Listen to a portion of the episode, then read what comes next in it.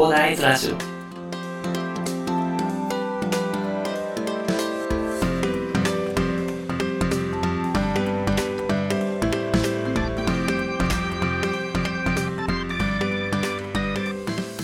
はい、おはようございます。こんにちは。こんばんは。広大です。この番組ではですね、サラリーマンに役立つ情報として、一級建築士の私がですね、リノベーションとは何かということから、購入リノベーションに必要な知識として何があるのかということをですね、資産運用の話と絡めながらお話しさせていただきます。さて、本日は金曜日ですね。皆様、一週間お疲れ様でした。ぜひね、連休で、まあ、今週は4連休ということですね、体を癒していただければなと思います。ぜひ皆様楽しんできてください。えー、まあ、ぜひね、あの4連休も私は配信を続けます、ぜひね、あの遊びに来ていただければ嬉しいです。てなわけでですね、本日は少し軽めのリノベーションお役立ちコラムということでですね、本日はですね、建築学生の実態についてお話しさせていただこうかなと思います。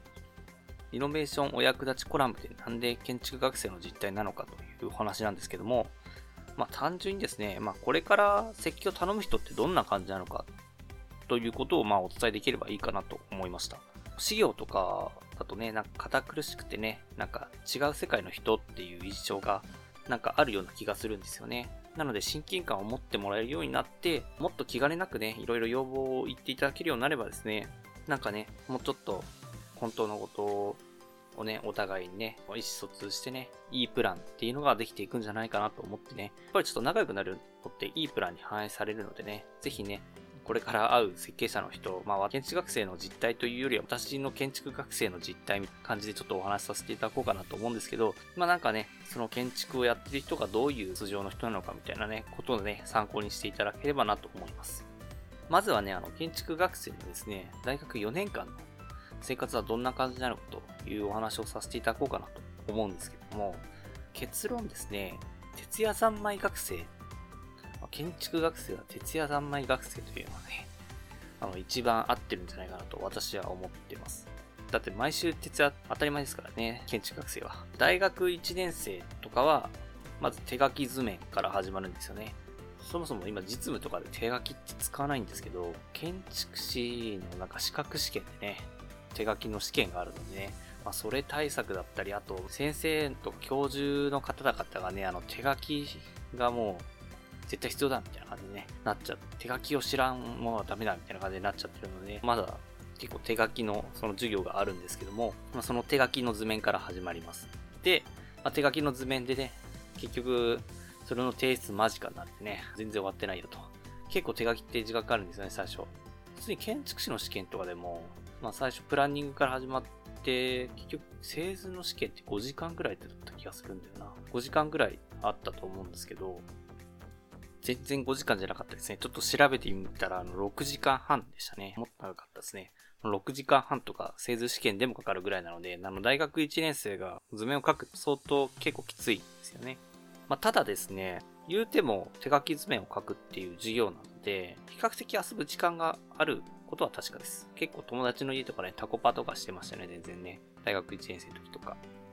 まあ、これあの別に大学4年間ずっとやってたかな。結構まあ大学生なのね、一応あるんですけど、あるんですけども、課題提出前とかね、もう完全に徹夜しないと終わらんという感じの、まあ、大学生活でしたね。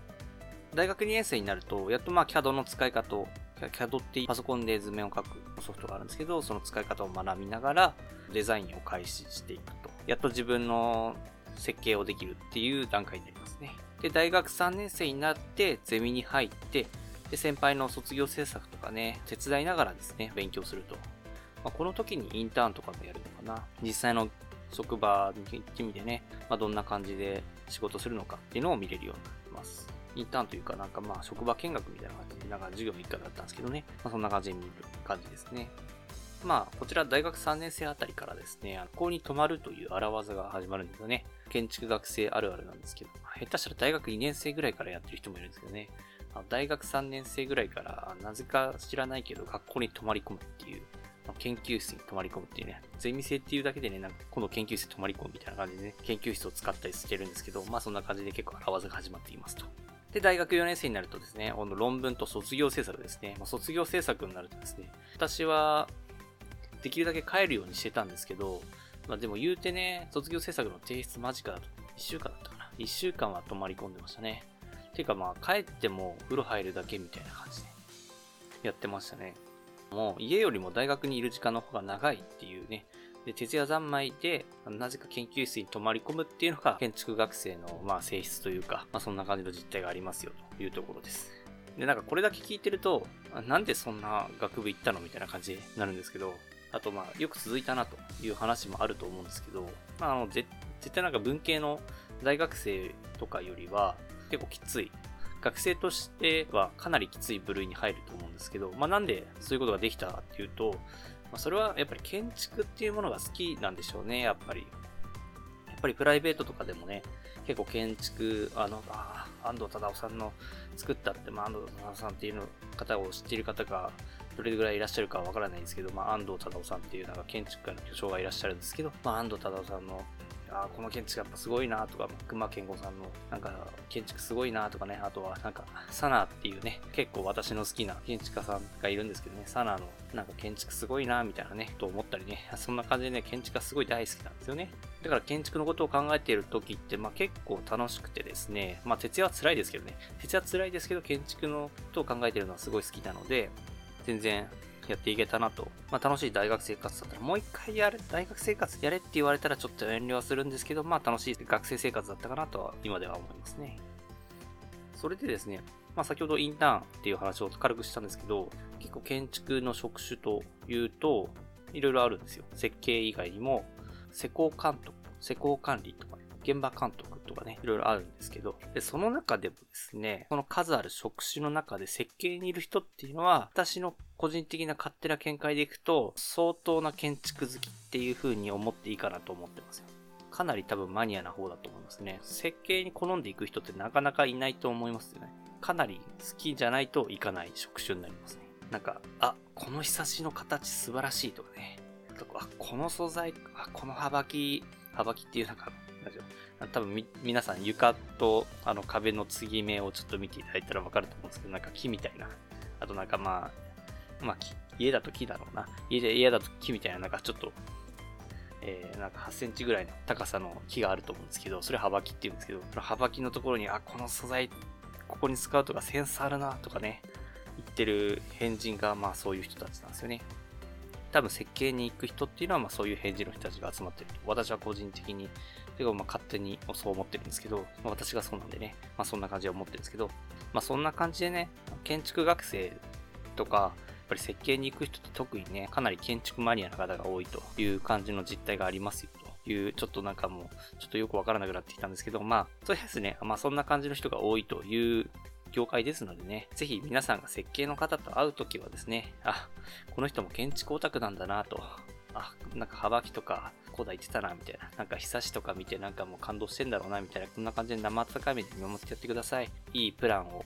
作っていくパートナーとしてね、見ていただければね、必ずね、あなたにいいプランっていうのが返ってくると思うのでね、まあそんな感じであまり壁を立てずに、まあ親近感を持ちながらね、接していただければなと思います。まあ、ではね、あの本日は建築学生の実態ということでお話しさせていただきました。どうでしょうか？こういうコラム的な発信って初めてなので、なんかもう拙いお話になっちゃったかなと思うんですけど、いかがでしょう？これ高評価だったらま続けていこうかなと。まあ、しばらくは続けるんですけども、まあ続けていこうかなと思います。まあなんか少しはね、建築士っていう人のね、まあ、実態というか、イメージが湧いたのであればね、いいなと思ってます。ぱそれぐらいのね、壁を立てるとね、結局遠い人ってなっちゃうと、伝えたいことも伝えられずにね、あの、結局、プランに反映されないみたいな話があったりするかもしれないのでね、まあのね、ちょっとね、ま、そこら辺は、あまり壁を立てずにね、いいプランを作っていくパートナーとして見ていただければと思います。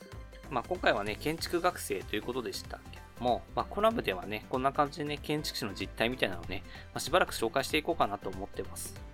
なんか私を題材にした話にはなっちゃうんですけどね、なんかいいプランを作るためにね、気兼ねなく話せることってやっぱり大事だと思うんですよね。やっぱり壁立ててる人になんか情報ってなかなか提供しづらい。どうやってまず仲良くしようみたいな感じのところにね、意識を持ってかれちゃってね、こんなプランどうでしょうかとかね、いろんな建築士の方って結構いろいろ知識を持ってるのでね、その知識をね、存分に伝えたり引き出せるようにね、していくことっていうのが重要なんじゃないかなと思ってます。そうするためにもですね、まずはどんな人なのか、まあ、どんな人たちが建築士という職業についているのかっていうのをね、少しでも伝えられればいいなと思っておりますのでね、こんな感じのね、配信をしていこうかなと思ってます。まあそもそもね、遠慮してるといいプランはできませんから、あの皆さん、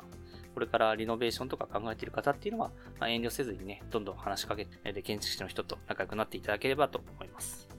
では、最後にお知らせです。この番組ではですね、皆さんが困っている悩みとか話してほしい内容など随時募集しております。コメント欄とか Twitter の DM なので、どしどし送ってください。Twitter とかのリンクは概要欄に貼っておきます。